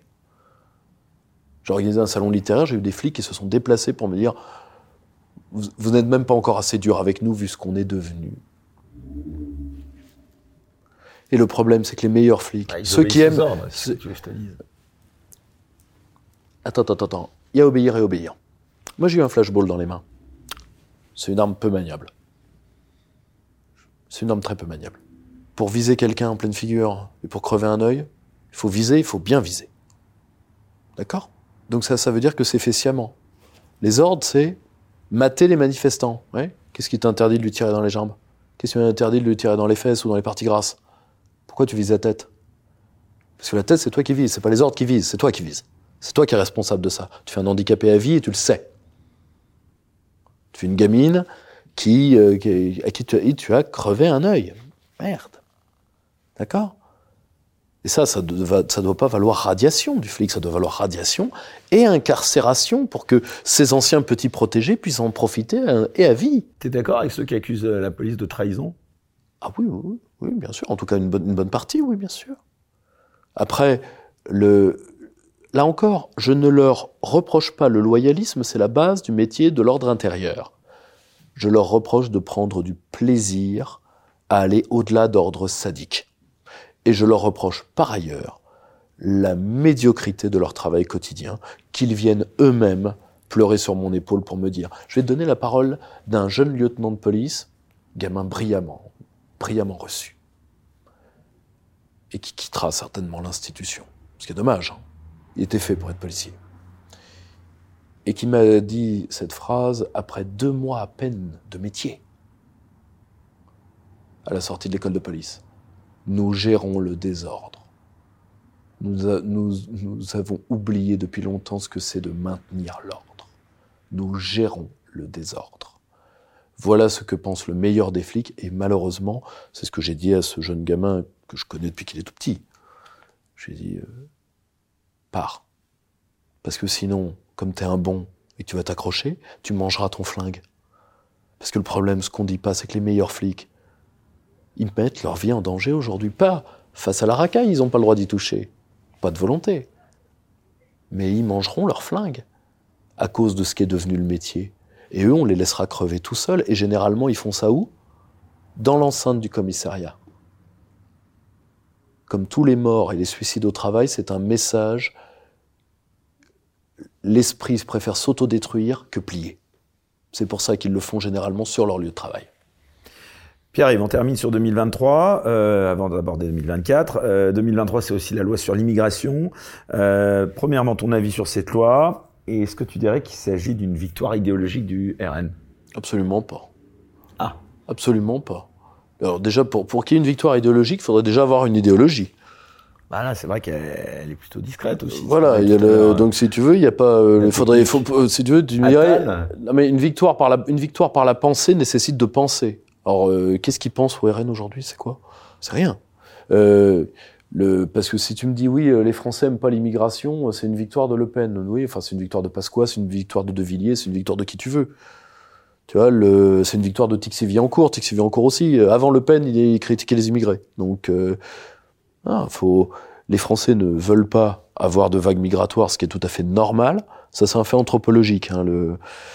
Par contre, il n'y a aucune victoire. Comment on explique une loi qui change si peu de choses, finalement, suscitant... Mais pour une raison qui est très simple, c'est que, c'est que cette loi a permis de réactiver dédiaboliser euh, le RN. Mais non, mais ça, ils s'en foutent. Ils la rediaboliseront quand ce sera nécessaire. Ils se rappelleront euh, du passé de son parti, de qui sont ses amis, euh, de ses liens avec Poutine. Enfin, c'est pas un problème. En réalité, tout ça a été tout ça a été mis en scène par Macron de A à Z. Je vais te le ah, démontrer. ah, je vais... ah, mais je vais te le démontrer. Je vais te le démontrer, c'est pas compliqué. Un Mitterrand 2 alors Non. Un Sarkozy bis. Je m'explique. La technique de Sarkozy, c'était il faut gagner du temps de communication parce que Sarkozy comme Macron ne se posait qu'une seule question, c'est durer, durer, durer, durer. Et donc, il faut de la viande sanguinolente que tu balances aux chiens pour que les chiens se battent entre eux. Quoi de mieux que l'immigration? Et ensuite, Macron fait du Macron, il fait du en même temps. Il coupe les pieds, le dossier migratoire, sous l'herbe des républicains, parce que n'oublie pas que le but de Macron depuis le début, c'est d'avaler ce qui reste des LR. Là où Macron a été un peu pris de court, c'est, il entendait de toute façon débrancher Darmanin, ça a été de la contre-attaque des hommes d'Atal. C'est là où Macron s'est rendu compte que, oui, le second mandat est fini. Les gens savent que je que j'aurai pas de troisième mandat. C'est ça qu'il a pris de court. C'est la seule chose qu'il n'avait pas prévue. C'est que sa partie gauche l'a déjà oublié. La gauche de la Macronie. attends, il peut pas se représenter en 2027, mais il peut revenir en 2032. Ça, les gens l'oublient aussi. Hein. Alors attention, là, là, je vais te dire sur cette question-là. Sur le plan du droit constitutionnel, à ma connaissance, sauf à me tromper. Attention, euh, le, théoriquement, je suis d'accord avec toi, mais c'est deux mandats. Euh, Alors, je suis, je suis d'accord avec toi, mais on n'est pas aux États-Unis là. Je suis d'accord avec toi, mais je suis, mais Macron, la France l'intéresse plus, ça se voit. Macron, ce qu'il veut, c'est le poste de Van der Leyen à terme. C'est l'Europe, ouais. Ah, c'est certain. C'est certain parce que c'est son monde. C'est son monde. Là où il y a le moins de France possible. C'est intéressant parce que ça nous amène alors euh, maintenant, allez, la transition est simple à parler des, des élections de 2024, donc des élections européennes qui se profilent. Toi, euh, tu as fait euh, un petit peu euh, languir tout le monde, là, le suspense. Alors, tu, tu es candidat, tu soutiens qui? Tu rejoins Dupont-Aignan? Non, moi... Philippot Moi, je, où, là Pas de langue de bois. Moi, mais, moi, je fais... Je n'ai jamais tellement fait dans le genre. C'est bien pour ça que... j'ai jamais tellement fait dans le genre. Non, moi, j'ai dit une chose simple. Il y a une liste d'unions, je serai dessus. D'union des souverainistes. C'est-à-dire? Philippot, NDA... il y aura une union J'espère. Ah, J'espère. J'espère, il est grand temps de l'annoncer pour qu'on puisse enfin se mettre à bosser. Sinon, s'il n'y a pas d'union, je n'irai pas. Parce que, si tu veux, l'aspect chacun pour S'il y a une union de ces droites-là. Je euh, serai, je serai, je serai sur cette liste. En tout cas, je demanderai à y être si on veut bien de moi. Parce que. Euh, parce un que poste éligible, enfin, tu te verrais député européen. Donc, toi qui es un anti-européen notoire, finalement, tu pars du principe. Attends, attends, attends, attends, attends. C'est le terrain qui détermine la mission. Tu vois, c'est pas parce que t'aimes pas nager qu'il faut refuser d'aller combattre en mer. Quand l'ennemi est en mer, t'aimes pas nager, bah tu montes sur un bateau, comme tout le monde. Moi, je vais là où sont mes ennemis et là où je peux défendre l'intérêt de mon pays. Donc tu vas combattre l'Europe de l'intérieur, si tu peux. Oh, je vais la combattre frontalement chez elle. parce qu'il ne supporte qu'une chose. Tu j'ai été, je te, rappelle que j'ai été conseiller politique et directeur de cabinet au Parlement européen. Donc il y a une chose que je, je connais très bien, l'eurocrate. Parce moi, j'ai 20 ans de travail sur l'Union européenne, contrairement à beaucoup de gens de la droite française. Il y a une chose que je sais de l'eurocrate, c'est qu'il y a un truc qu'il ne supporte pas. Tu ne peux pas le défier textuellement chez lui. Parce que tu as des procédures paralégales partout qui ne s'appliquent que si tu es européiste. Je vais te donner un exemple. Moi, j'avais un député qui faisait des amendements partout pour dire aux eurocrates qu'ils avaient tort, qu'ils racontaient des conneries. Et bien, à la fin, en commission, j'avais écrit pour lui près de 300 amendements. Et ben à la fin, on faisait des amendements nominaux. C'est-à-dire que le patron allemand, ça ne s'invente pas, de la commission des affaires étrangères, le, le ventripotent Elmar Brock, dit tous les amendements du député Schaffhauser, oui ou non. Alors tous les européistes votent non. Résultat, 300 amendements votés en un seul vote. Aucun parlement au monde ne fait ça. Il n'y a que là-bas. Donc tu ne peux pas les, les battre à ça. Par contre, tu peux les démasquer sur leur propre sol. Tu peux leur cracher la figure, c'est pour ça que tu es là. Et c'est ce que refuse de faire euh, les autres, par européisme, rentrer. T'es pour un Frexit, toi? Ah oui, totalement, oui. Je pars d'un principe qui est simple. Quand tu es dans une prison, tu as deux choix. Soit tu repeins les barreaux de ta cage, de la couleur dont les gardiens te laisseront la repeindre, soit tu te tires. Mais il n'y a pas, a pas d'entre-deux. Par contre, si tu repeins les barreaux de ta cage, tu ne dis pas oublie et orbique, tu te tires. Tu dis que tu collabores et que finalement, euh, le, le fuchsia va mieux à tes barreaux. Voilà. Donc tu repeins tes barreaux et tu la fermes. C'est aussi simple que ça. Parce que, comme l'a très bien dit Jean-Claude Juncker, un homme admirable qui a beaucoup fait pour notre cause, et pour la liquidation de nos excédents viticoles,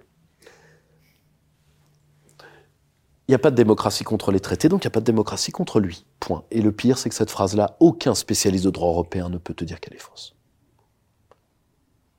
Tu ne comprends pas l'Union européenne si tu ne comprends pas cette phrase. Point. Alors, comment t'expliques que ça prenne aussi peu, pardon, Pierre-Yves Ça prend aussi. pourquoi aucun homme politique, bon, à part euh, euh, Philippot, on le disait. Mais pour une raison. Assino, en plus, on le voit aussi. Et tout, tu vas participer, je crois, euh, dans les jours qui viennent à un débat que je vais organiser exact, sur TVL. Malheureusement, François Assino a dit qu'il n'y participerait pas. Hum ça te fait réagir, ça, ou pas Cette bah, union euh, des, des, droites euh, souverainistes, pro-Frexit, elle n'existe pas. Donc, bah oui, mais elle, chacun joue dans Elle n'existe, elle n'existe pas pour des problèmes de querelle de personnes. Le problème, c'est que je te rappelle qu'au début, la résistance était exactement la même chose. C'était aussi des querelles de personnes et néanmoins, fallait résister. Point. Donc tu veux dire qu'elle va se faire où, euh, cette union bah, le, le, le, le problème est assez simple. C'est que tu as deux partis européistes qui évitent de se faire immatriculer comme parti européiste, qui sont le Rassemblement national et Reconquête. Donc, euh, une partie de l'électorat naturel des souverainistes, parce que quand tu fais des sondages internes des deux électorats, ils sont frexiteurs tous les deux. Hein. Tu regarderas les données, ils sont frexiteurs tous les deux. Or le problème, c'est que n'oublie pas une chose. Quand en 1983 la gauche trahit le peuple français, le peuple français met 20 ans s'en rendre compte.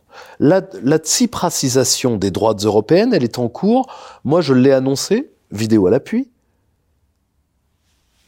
le jour de la trahison de Tsipras lui-même. Donc je l'ai annoncé il y a 15 ans, 10-15 ans. Parce que les droitards disaient, vous voyez, parce que Tsipras est un socialiste, donc il trahit. non, non, vous aussi, vous êtes des traîtres. Vous êtes des saloperies. Je vous connais très bien. Et vous trahirez. D'ailleurs, ils le font. Monsieur Kunz, en Autriche, Madame Mélanie. Ah, c'est plus surprenant, là. Ah non, je l'avais annoncé. Vidéo à l'appui, tu verras. Tu remets sur la chaîne du sac. Le jour où elle est élue, je dis, elle trahira. Le jour où elle est élue. J'aurais pu me, j'aurais pu me gourer, j'avais euh, bien analysé les données. Donc tu veux dire que si Marine Le Pen était élue, elle trahira Elle trahira, ah, ça c'est sûr. Mais ça c'est certain. De toute façon, euh, euh, si tu veux, pour une raison qui est très simple. Déjà, pour affronter l'eurocratie, ce qui compte, c'est l'entourage. Si dans ton entourage, tu n'as pas de gens qui, ont des vrais CV patriotiques et des vrais CV de compétences, tu plieras face à ces gens. Pas qu'ils soient très compétents. Mais eux, ils, ils, se battent pas pour un idéal, ils en ont rien à foutre. Ils se battent pour leurs intérêts à eux. Et pour ça, ils te tueront.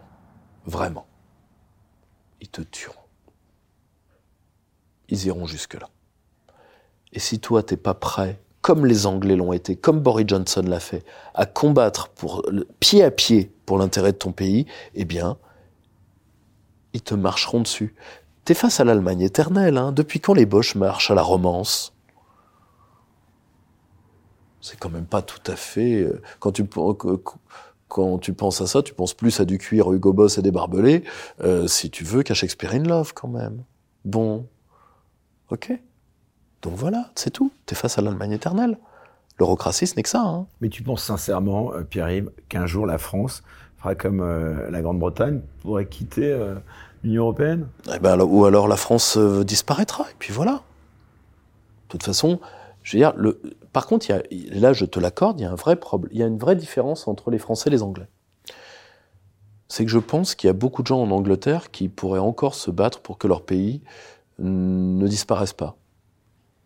Il y a encore des gens. Boris Johnson existe. Nigel Farage existe. En France, le patriotisme, ça c'est le legs maudit de Jean-Marie Le Pen, hein. le patriotisme c'est juste une appellation pour se faire une PME au soleil. Tu reconnais aucun politique français patriote, toi? Très peu, très peu, très très peu. Deux, trois, quatre mecs, point barre. Qui pour toi? Vu tout ce qu'il a perdu dans ce combat, personne ne peut enlever ça à Philippot. Euh, NDA, au moins, il a énormément embelli sa ville et son département, preuve qu'au moins il aime ses concitoyens. Euh, on dira la même chose de De Villiers, parce que si tu veux, la Vendée ne serait pas là où elle est sans lui. Ah, ça en fait pas beaucoup, ça Séguin est mort. La salle n'a aucune idéologie politique, même si le personnage est hautement sympathique. Euh, je te dirais un mec comme Ravier, parce que lui, il aime vraiment Marseille. Personne ne peut remettre ça en cause, je pense. Lui, je le connais pas très bien, mais je lui accorderai quand même ce crédit. Euh, parce que lui, je l'ai, l'ai jamais réellement parlé en, 20 ans de métier, je les ai quasiment tous croisés, mais pas lui. Donc, euh, on a fait ou deux manifs ensemble pendant le Covid. Mais le, euh, voilà, tout le reste, bah, tout le reste, euh, ils ont juste envie d'être Jean-Marie, quoi. C'est-à-dire se faire une petite PME au soleil.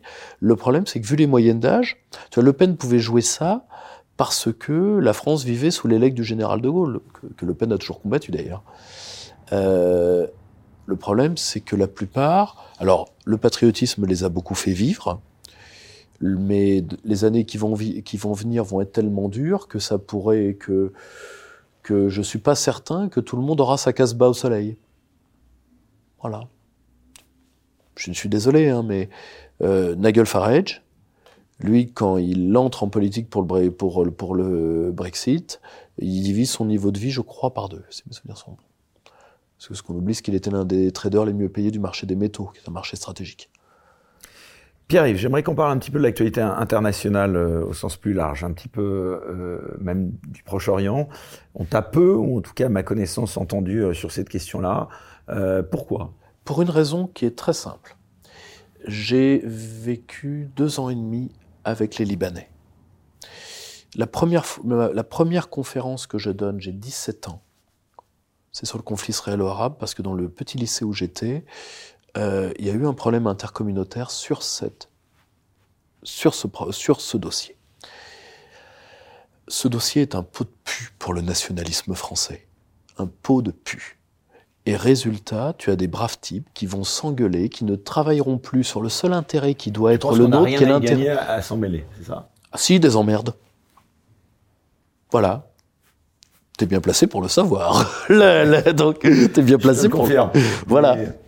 Pourquoi on se mêle pot de pu Je te rappelle déjà, la France, la France va mourir. La France va mourir, hein, on est d'accord? Donc notre mère va mourir et nous, on va aller régler un conflit de voisinage, euh, si tu veux, dans un, dans un gourbi à Clodo. Tu, es, tu, es sûr de toi? T'es sûr de toi? Tu préfères pas sauver ta mère plutôt? Plus, plutôt que plus, plutôt que d'aller euh, euh, plutôt que d'aller essayer de séparer deux ivrognes qui sautent sur la tronche? T'es sûr de toi? Tu Tu crois pas que c'est une partie de nous qui joue là-bas aussi? De notre survie Alors attends. Pardon. Alors justement, prenons, prenons ça, prenons ça. Tu vas voir. Prenons ça.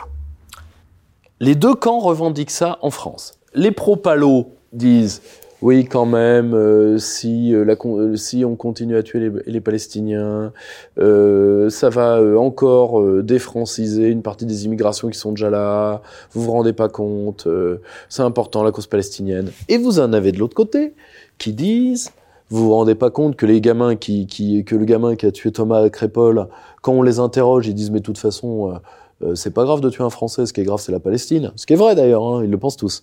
Euh, et donc, il faut défendre Israël comme on défendrait la France. Ok. Donc, d'un côté, vous avez le discours Mathilde Panot, de l'autre côté, vous avez le discours euh, Zemmour. Très bien. Ok. L'intérêt de la France n'est ni dans l'un ni dans l'autre.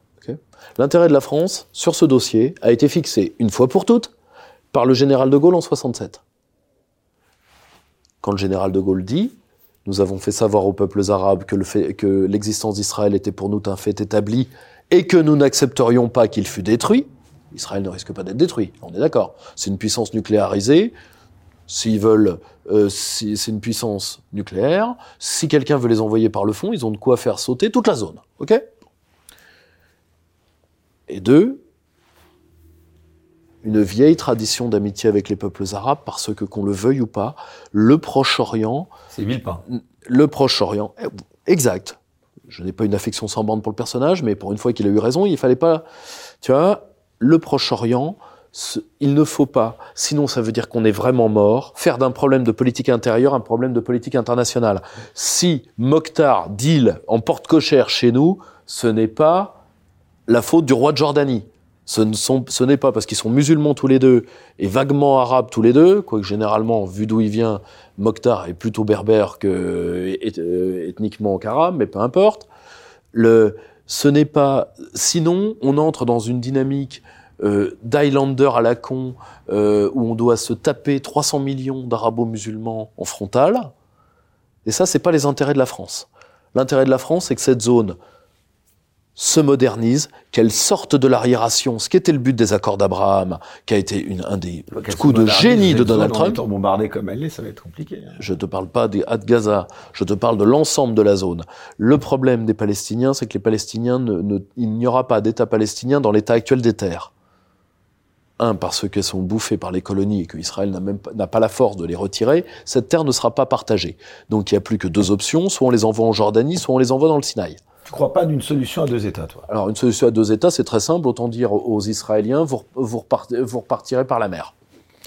C'est leur mettre. Tu vas dire aux Israéliens, vous allez. Ah, tiens, on va jouer un jeu. On va faire un État seul. Au, passage, euh, des deux peuples, lequel des deux sera le propriétaire de la bombe atomique, au fait? Oui, puisque Israël, c'est un État nucléaire. C'est qui? C'est qui? C'est lequel des deux? Donc tu veux dire qu'un Israélien va devoir accepter qu'un palo ait la main sur le bouton nucléaire. Oui, ok, d'accord. ils vont vachement bien dormir la nuit. Et deux, euh, les courbes démographiques vont jouer contre eux et la plupart vont partir. Trois, deux populations, radicalisme religieux, toutes les deux, qui ne peuvent pas s'encadrer, tu vas les forcer à vivre ensemble. Cool. Cool. C'est sûr que moi, à chaque fois que j'ai envie de casser la gueule à un mec, le plus simple moyen qu'on se réconcilie, c'est qu'on nous attache tous les deux au poignet, qu'on nous oblige à partager le même plumard. C'est, un, ça va être, mais, mais, mais, là, objectivement, historiquement, enfin en tout cas, historiquement, tu as eu ce qu'on appelait à une époque euh, une partie d'extrême gauche en Israël, euh, qui était tenue à une époque par des élèves de, de Leibovitz ou d'autres, qui pensaient ça possible dans les années 70-80.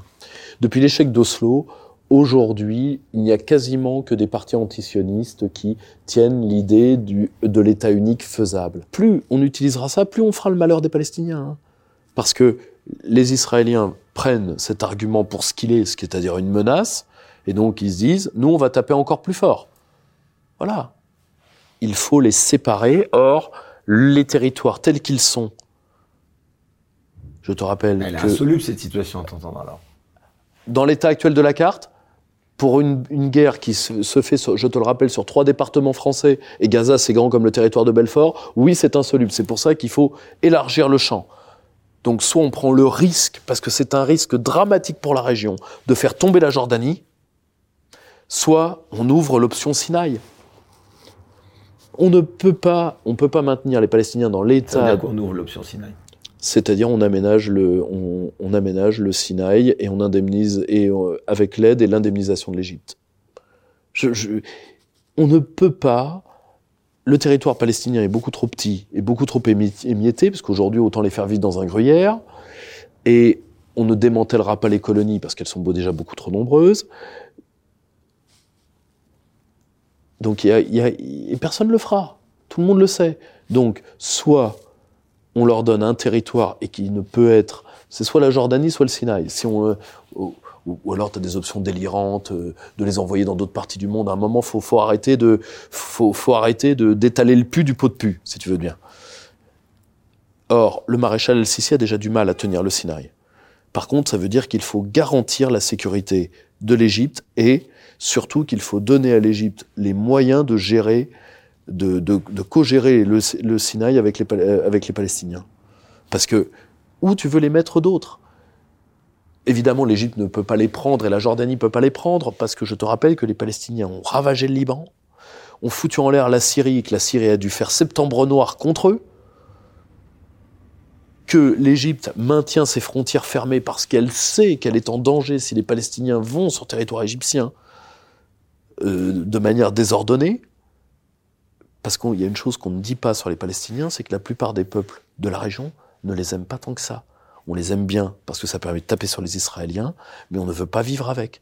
Prends un peuple qui est lointain, mais qui a dû vivre avec les Palestiniens parce qu'ils ont vécu protégés, et là-bas c'était en Tunisie, ça s'est très mal passé. Renseigne-toi sur les années d'Arafat en Tunisie, ça s'est très mal passé. Or, il faut, faut être clair, on ne peut pas, dans l'état actuel de la carte, voilà, les bonnes frontières font les bons voisins, il faut une séparation nette des deux populations. Or, comme c'était insoluble, la diplomatie trumpienne a préféré faire l'accord d'Abraham dans le dos des Palestiniens parce que il n'y a pas de raison que toute la zone s'enfonce dans la nuit parce que ce conflit, qui je te le rappelle est grand comme trois départements français, est insoluble.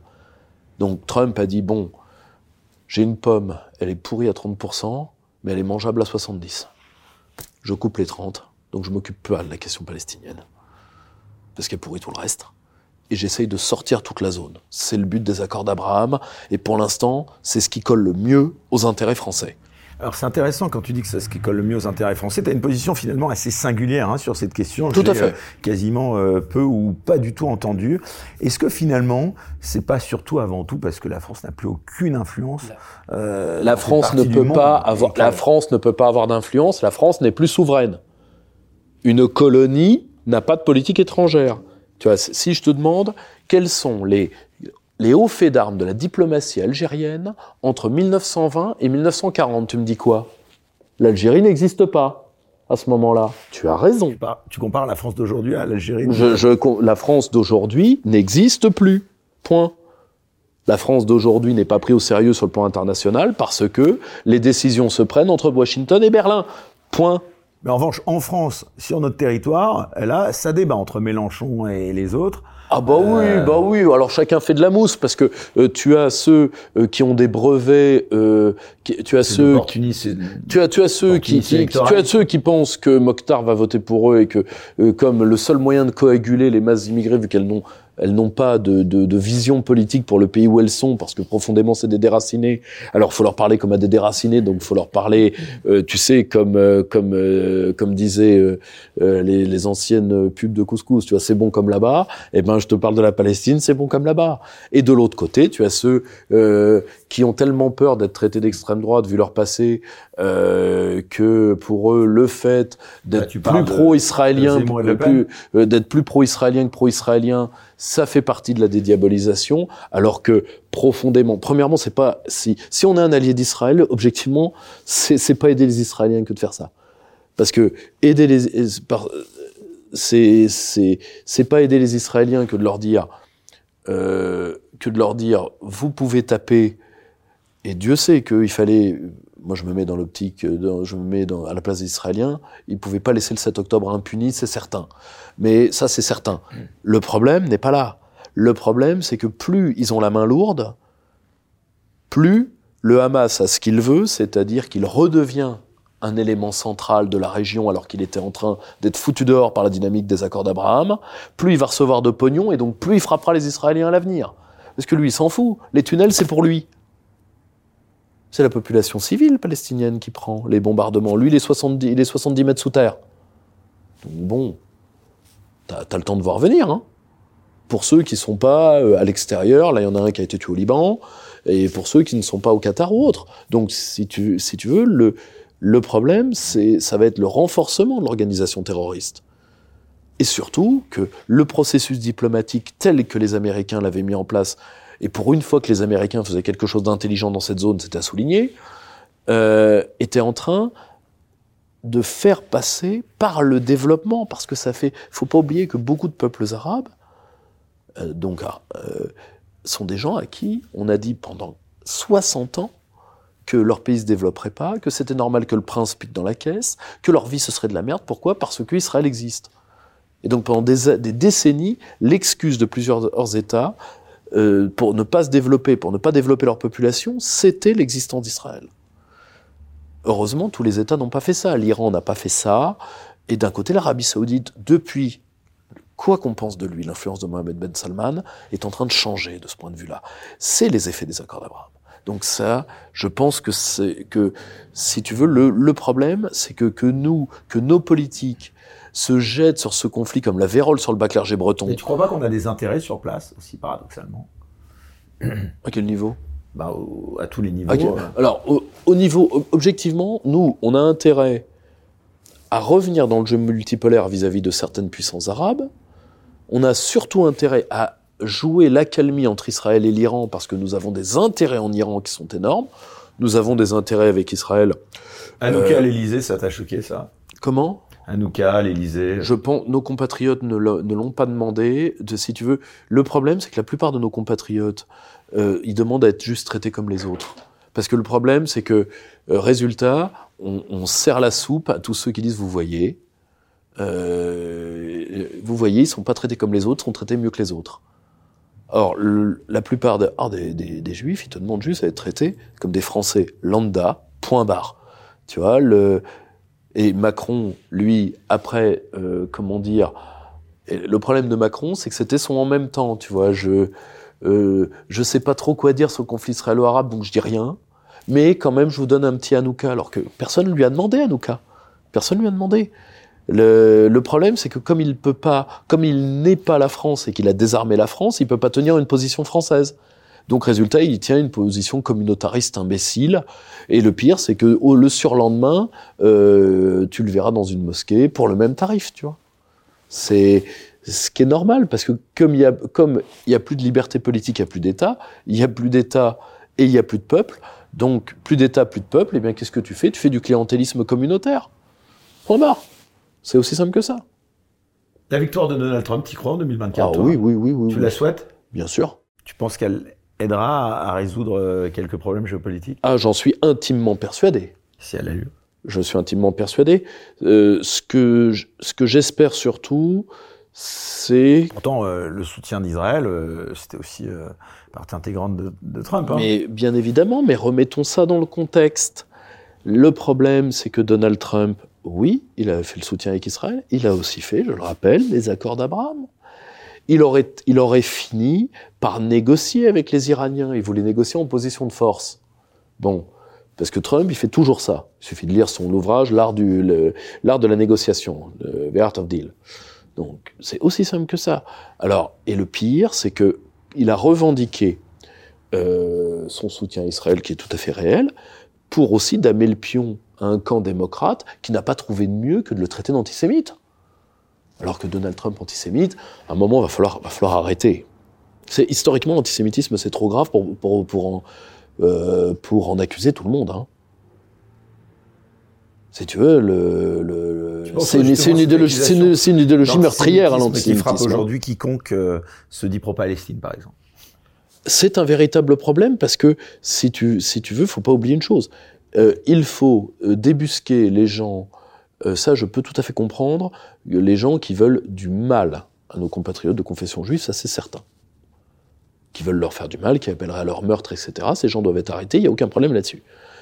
Le, euh, problème prend le problème, c'est que je ne suis pas pour qu'on criminalise des opinions. Donc, je ne suis pas pour qu'on criminalise le fait d'être pro-palestinien parce que ça donne du grain à moudre à ceux euh, qui euh, qui vivent de la justement de la rente de l'antisémitisme en disant vous voyez on peut rien dire on ne peut rien dire sur ce dossier-là. Et je suis même pas pour la criminalisation de l'antisionisme, et je vais dire pourquoi. Pour deux raisons. Moi, à titre personnel, pour moi, c'est grave de vouloir qu'un peuple ait pas sa terre. Pour, pour moi, c'est vrai. Moi, je suis nationaliste. Moi. Pour, moi, c'est grave de vouloir rejeter un peuple de, sa terre. Alors oui, il a eu sa terre militairement, oui, d'accord, ok. Euh, la plupart des peuples arabes aussi ont eu leur terre militairement. T'as énormément de peuples qui, ont pris leur terre, les armes allemandes, oui, oui, oui, c'est vrai. Tu vois, le... c'est vrai. Déjà, moi, j'ai deux problèmes avec la criminalisation de l'antisionisme. Le premier, c'est que déjà, c'est une histoire. Je suis historien des idées, moi, de base avant d'avoir mes formations internationales. L'antisionisme, historiquement, c'est une histoire juive. Parce que tu as énormément d'antisionisme religieux qui vient de certains groupes, les Naturei Carta et autres, qui sont des groupes euh, de, juifs craignant Dieu. Donc, si tu veux, tu vas interdire à des gens, c'est-à-dire que si tu, tu, mets en prison quelqu'un pour cette opinion-là, tu risques déjà d'y mettre des juifs. Ça poserait problème, on est d'accord, toi et moi. Bon. Et deuxièmement, si on criminalise, comme le veut par exemple le groupe républicain, l'antisionisme, c'est-à-dire que quelqu'un qui veut la destruction d'Israël, on l'arrête. Ok, très bien. Le problème, c'est que moi j'ai des tas de gens qui disent tous les jours qu'ils veulent la destruction de la France. Donc tu as le droit de vouloir la destruction de la France en France, mais t'as pas le droit de vouloir la destruction d'Israël.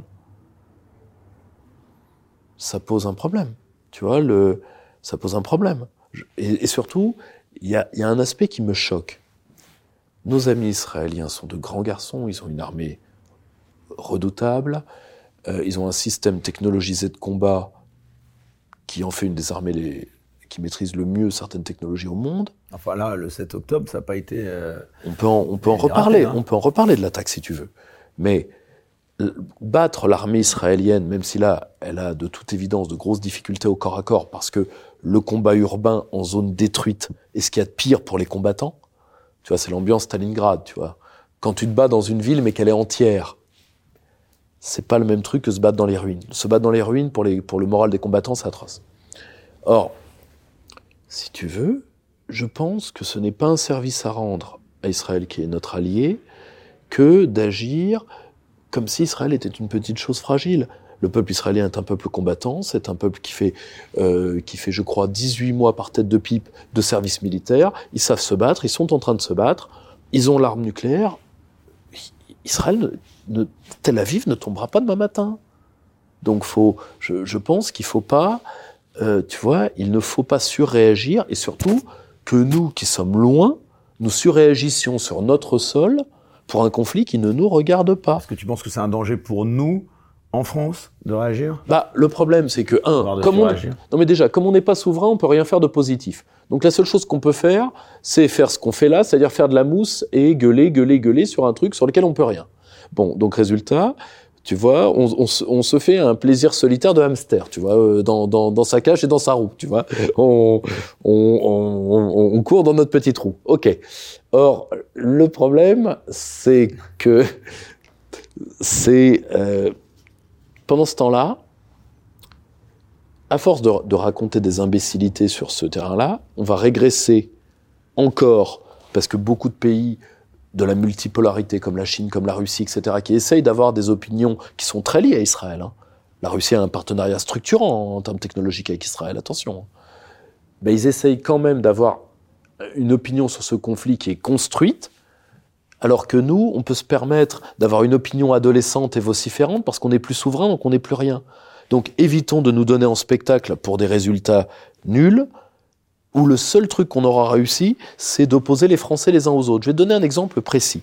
Moi, il y a quelqu'un que pour lequel j'ai énormément de, de, de considération personnelle. Euh, j'ai eu plaisir de travailler sur un tout petit dossier avec lui il y a, longtemps. C'était sur la traduction du grand penseur nationaliste israélien qui est un de mes amis, Yoram Azoni. Euh, c'est Gilles William Golnadel, quelqu'un que j'aime beaucoup. Gilles William est quelqu'un qui défend les intérêts de la France et qui l'a toujours fait. Hein, il avait fait un ouvrage il y a très, il y a très longtemps qui s'appelait Une certaine idée avec Alain Griottret, etc. Et quand tu vois des gens de cette qualité-là euh, qui, qui s'engueulent avec des gens qui sont aussi des hommes de qualité, mais qui appartiennent à l'école pro-arabe de la France qui a toujours eu lieu, hein, qui, est, euh, qui, est, un truc qui, date de François Ier, donc c'est pas, c'est pas, c'est pas, euh, si tu veux, ce qu'on appelait l'école d'Orient, parce que le, le et qui sont aussi des patriotes français. Or moi, le seul problème que j'ai, c'est comme ma mère est en train de mourir, j'aimerais que tous ceux qui veulent qu'elle survive ne s'engueulent pas pour des trucs de politique extérieure sur lesquels nous ne pouvons rien. Or, plus on rajoute de mousse, plus les Français s'engueulent entre eux pour un conflit sur lequel ils ne peuvent rien. Plus ça amoindrit la concorde civique, ou ça, ici. Et ça ne fait aucun mal, ni aucun bien, ni à nos amis israéliens, ni à nos, à amis palestiniens, pour ceux qui en ont. Et le pire, je vais te dire une chose, moi au fond, je comprends tout à fait qu'on se sente plutôt, moi je comprends tout à fait qu'on se sente plutôt proche des Israéliens. Parce que, bah, quand on voit une équipe de journalistes à Crépole qui disent que ça vous dérange pas d'avoir buté un pauvre gamin et qu'un autre te dit oh c'est pas grave, euh, c'est rien à côté de la Palestine, euh, tu vois ce que c'est le public des pro-palestiniens en France aussi. Tu vois, ça je comprends que ça énerve, je comprends que ça agace. Mais moi je reste un analyste, on ne confond pas politique intérieure et politique extérieure. C'est un péché contre l'esprit. Tu vois, le, je peux tout à fait comprendre que le public des pro-palestiniens en France soit détestable. Parce qu'ils utilisent leur pro-palestinisme comme une part de leur haine de la France profonde. Ça, je le comprends. Mais, mais de prendre parti dans ce conflit pour des, parce, que, parce que Mokhtar nous pose un problème, je pense que c'est s'engager sur un théâtre, sur un truc glissant pour de mauvaises raisons. Sur le plan géopolitique, on va arriver au terme bientôt de cette émission, euh, mon cher euh, Pierre-Yves. Euh, il y a un autre conflit dont on parle bizarrement beaucoup moins, et pourtant il est encore là. Est-ce que tu penses que le conflit en Ukraine va trouver une fin en 2024 Militaire, c'est certain. Politique. Ah, tu penses que c'est plié militairement ah, C'est plié depuis, militairement depuis un long moment. Hein. Là, de toute façon, l'Amérique, l'Amérique et les Occidentaux... Poutine a gagné, quoi, ça? Poutine a gagné dès le début. Poutine a gagné dès le début. Euh, tu sais, les, armées dont les bataillons de choc sont faits pour terroriser les civils sont en réalité des gens qui désapprennent à faire la guerre. Assassins et soldats sont deux métiers différents. Quand les Ukrainiens ont choisi comme troupe de choc euh, d'envoyer euh, les d'envoyer euh, les Azov, donc les, les, anciens private sector, donc ce qu'on appelle les bataillons de représailles. Ils ont fait un choix militaire dramatique. Pour voir la suite de l'émission sans aucune censure, merci de vous abonner à la chaîne Les Incorrectibles Plus sur Player depuis le lien en description sous cette vidéo.